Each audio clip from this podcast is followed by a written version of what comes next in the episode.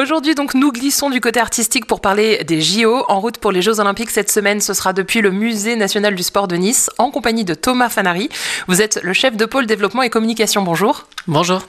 Et nous sommes ensemble pour parler de l'exposition dans vos murs actuellement, Les ailes des Jeux. Elle, c'est le pronom féminin, bien sûr. Une exposition qui retrace le chemin spectaculaire des femmes dans cette lutte pour la parité. Et il y a plus d'un siècle, on le voit, elles n'étaient pas les bienvenues. Exactement, on commence cette exposition par euh, cette, cette phrase, euh, parce qu'en effet, dans les premiers Jeux olympiques, en 1896 à Athènes, il n'y a aucune femme qui euh, prend part aux compétitions, tout simplement parce que le baron Pierre de Coubertin, quand il restaure les Jeux olympiques, reste plutôt fidèle à ce qui se faisait dans l'Antiquité et à la tradition antique, puisque les femmes n'avaient pas le droit ni de participer, ni même d'être spectatrices dans ces Jeux olympiques. C'est d'ailleurs lui qui nous accueille. Dès l'exposition, ce sont ces mots que l'on entend, sa voix? Exactement, on a un son euh, où justement il explique euh, que pour lui le rôle des femmes euh, dans ces Olympiades était plutôt un rôle annexe et notamment de prendre part aux célébrations et de supporter les athlètes. Alors les femmes et les JO c'est un destin un peu hostile faut le dire, c'est un parcours semé de préjugés aussi, d'interdictions, quelques exemples que montre cette exposition et que vous pouvez nous donner. Alors au-delà de, du fait de ne pas participer, qui est peut-être la plus grande des interdictions, on voit que dès les seconds Jeux Olympiques finalement on a quelques femmes qui ont le droit de participer. Euh, mais c'est vrai qu'on est plutôt dans euh, des rôles qui peuvent être euh, parfois annexes et puis des, premières compétitions qui sont plutôt artistiques et non pas sportives. On a du mal à, imaginer que la femme peut aussi être une, athlète, peut aussi être performante et on voit que ça perdure au fur et à mesure du temps. Euh, on a quelques préjugés et, et, des euh, disciplines qui ne sont pas accessibles euh, pour les femmes. Par exemple, la, la première fois que la, les femmes ont, ont, accès à la boxe aux Jeux Olympiques, c'est en 2012 aux Jeux de Londres. Donc imaginez le temps qu'il a fallu pour que certaines femmes puissent pratiquer comme les hommes. Le judo, pareil, est arrivé très tardivement, par exemple, pour les femmes aux Jeux Olympiques. Ce que montre quand même cette exposition, c'est l'évolution et une révolution même dans le monde de, du sport. Dans le monde du sport et dans le monde de la société. C'est vrai que cette exposition est une exposition très sociétale qui nous emmène à la fois à travers des thématiques, mais à travers une chronologie également. Et on se rend compte que euh, grâce à certaines figures euh, euh, qui ont pu s'imposer par leur performance, par leur voix, si on parle de dirigeantes notamment, on a eu une évolution réelle et forte, hein, puisque, comme on le disait, il n'y avait aucune femme lors des premiers Jeux Olympiques et que pour la première fois à Paris en 2024, on aura une parité, hein, donc autant d'athlètes hommes que d'athlètes femmes sur ces Olympiades. C'est une vraie révolution et cette révolution, elle s'est faite peu à peu à travers travers des, euh, des grandes figures. Euh, encore une fois, ça peut être des dirigeantes, ça peut être des grandes sportives qui ont su, euh, à la fois par leur performance et puis parfois par leurs revendications, faire bouger les, lignes. On en parle justement de ces figures emblématiques, de ces athlètes aux exploits mémorables. On pense à Marie-Josée Pérec, on pense à, Laure Manodou ou encore à, Christine Caron. Et puis on peut parler aussi en, quelques mots de la créatrice des Jeux mondiaux féminins qui est Alice Mia. C'est peut-être l'alter ego de Pierre de Coubertin qui est très connu. Euh, bah, le musée est juste à côté de l'avenue Pierre de Coubertin, par exemple, et on n'a pas l'avenue euh, Alice Mia juste à côté de nous. Euh, Alice Mia, c'est la créatrice des Jeux mondiaux féminins. Elle a essayé de nommer Jeux mondiaux olympiques, mais elle n'a pas eu le droit de, conserver cette, dénomination. Et en fait, elle s'est battue pendant toute sa vie pour que les femmes puissent avoir le même accès que les hommes sur la pratique sportive.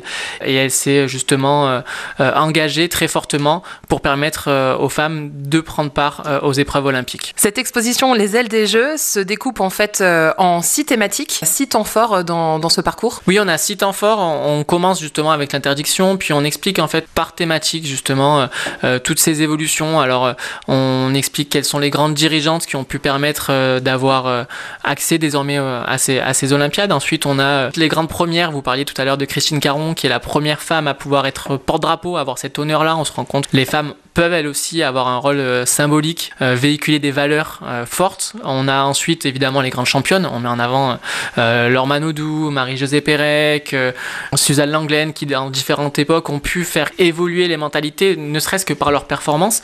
Évidemment, on parle aussi des corps des, femmes, et notamment parfois de l'emprise masculine qu'on peut avoir sur les corps et des revendications que les femmes peuvent avoir et de l'émancipation qu'elles arrivent à, à, avoir au fur et à mesure du temps. On pense par exemple à Amélie Mauresmo, qui à la fois par ses performances et puis par ses, certaines prises de position a pu faire elle aussi évoluer les choses.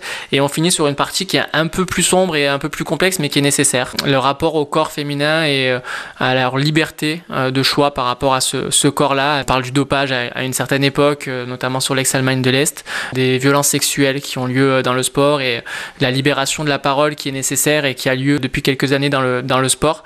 Cette thématique-là est, très importante pour nous, pour un musée de société comme le nôtre, et nous permet d'aller au-delà du simple volet sportif. Ça fait sens avec toute euh, la volonté qu'on a autour de cette exposition de, de retracer à la fois une évolution sportive, mais également une, une forte évolution de notre société. Effectivement, c'est une exposition qui est très ancrée euh, dans les faits, que ce soit euh, actuel ou, ou société. Ce dernier volet, d'ailleurs, assez sombre, on y trouve quelques anecdotes qui font froid dans le dos. C'est vrai que dans, dans l'ex-Allemagne de l'Est ou dans l'ex-URSS, on avait des, des pratiques... Euh, de dopage, et y compris de dopage parfois euh, naturel, euh, ces athlètes qui étaient mis enceintes pour pouvoir avoir le maximum de performance. Et on a l'exemple de Marita Kor dans l'exposition qui est très marquant et très fort. Donc on a, c'est vrai, quelques histoires comme ça qui font froid dans le dos, mais qui sont encore une fois nécessaires à raconter à notre public, à nos visiteurs, et notamment aux plus jeunes visiteurs qui viennent régulièrement au sein du musée. On est vraiment ancré dans la société, c'est une exposition qui attire énormément aussi de, de jeunes. Exactement, c'est une exposition euh, très importante pour nous, peut-être l'une des plus importantes depuis l'ouverture du musée à Nice, tout simplement parce qu'il va y avoir cet événement majeur qui va avoir lieu en France, les Jeux Olympiques et Paralympiques de 2024. Et quand on s'est posé la question de quelle thématique, comment on allait aborder cet événement-là, ça a été euh, finalement une, une évidence, puisqu'on a vu qu'il y avait cette parité qui allait avoir lieu pour la première fois aux Jeux de Paris euh, en 2024. Et donc on s'est on s'est dit qu'on allait partir de ce postulat-là, du fait qu'il n'y avait aucune athlète au premier jeu pour arriver sur cette parité. Donc on s'est posé plein de questions sur quels ont été les moteurs, quelles ont été les évolutions euh, qui ont permis cette évolution. On prétend pas que tout est figé, que tout est parfait maintenant, qu'il y a une égalité parfaite. Au contraire, il y a encore beaucoup de choses à faire. Mais c'était important de montrer que euh, les choses ont, heureusement bougé, que les lignes ont, ont, parfois euh, pu elles aussi évoluer.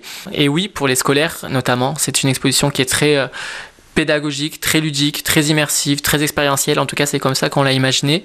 Et on est très heureux de voir que le public répond euh, très nombreux à cette exposition et que euh, on n'a jamais eu autant de, scolaires et de classes, par exemple, qui viennent euh, au sein de notre musée que pour découvrir cette exposition, qui, je pense, est, très utile et, permet d'engager notamment pas mal de débats. On se rend compte que les enfants n'imaginaient pas et n'imaginent même pas certaines prises de position d'époque et que en les choquant parfois sur le fait que certaines femmes n'avaient pas le droit de, prendre part à certaines disciplines sportives, ça permet d'engager des conversations qui peuvent être parfois, euh, on l'a dit, nécessaires et, très intéressantes. Cette exposition montre énormément de choses. On a des témoignages, il y a des films, on a des paroles d'hommes très difficiles à, l'intention de femmes. Beaucoup, beaucoup d'objets, beaucoup aussi de, tenues, de sport. C'était une volonté de balayer le plus large possible. Exactement. C'est une exposition qui a mis beaucoup de temps à être euh, mise en place. Hein, justement, on a, c'est un travail de environ trois ans euh, pour mettre cette exposition sur pied.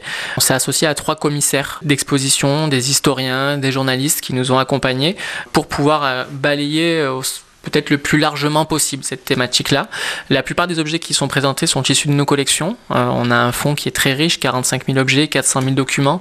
Donc on avait beaucoup d'objets en lien avec ces collections et avec cette thématique, mais on avait besoin de plus. Et donc on s'est associé à certains musées, notamment au comité olympique aussi, qui nous a prêté quelques tenues, euh, pour pouvoir, encore une fois, avoir le spectre le plus large possible et balayer toutes les thématiques qui étaient euh, celles imaginées par les commissaires de l'exposition. Et donc on peut y voir une flamme olympique, un drapeau, des tenues un peu plus de cérémonie, des tenues euh, d'athlètes euh, forcément. Et on y voit aussi l'évolution de ces tenues-là. Euh, je pense à une nageuse en particulier. Exactement, on a des, tout type d'objets au sein de cette exposition, comme on a tout type d'objets au sein de nos collections. On a des affiches, des œuvres d'art, des objets de sport, vous l'avez dit, des torches olympiques, des tenues. on a par exemple une vitrine qui est assez symbolique avec la tenue d'Annette Kellerman face à celle de Camille Muffat. Donc on voit évidemment l'immense évolution des nageuses euh, à travers les, époques. C'est toujours assez marquant et assez euh, passionnant de voir euh, comment les, tenues ont pu évoluer. Ça signifie beaucoup sur notre société. Par exemple, quand on voit également la tenue de Suzanne Langlaine à l'époque en 1920, quand on fait du, sport en 1920, on fait des sports aristocratiques, on monte sa classe sociale à travers sa pratique sportive. Donc c'est une robe en soie créée par Jean Patou, une magnifique robe blanche. Évidemment, ce n'est peut-être pas la tenue la plus performante, la plus simple à utiliser, mais c'est important aussi à l'époque de montrer qu'on a cette euh, cette prestance sociale hein, en, tout cas. Donc on y voit vraiment euh, l'évolution, l'évolution du sport, l'évolution des mentalités qui peut-être est, plus lente encore et l'évolution bien sûr euh, de la société. Après victoire, place aux ailes des Jeux au Musée national du sport de Nice, une exposition qui s'inscrit un peu plus encore dans l'actualité, qui inscrit le musée au cœur de l'événement olympique avec son label Olympiade culturelle. C'est à voir jusqu'en septembre prochain après donc les JO de Paris. Merci beaucoup Thomas Fanary d'avoir été avec nous. Merci à vous avec plaisir.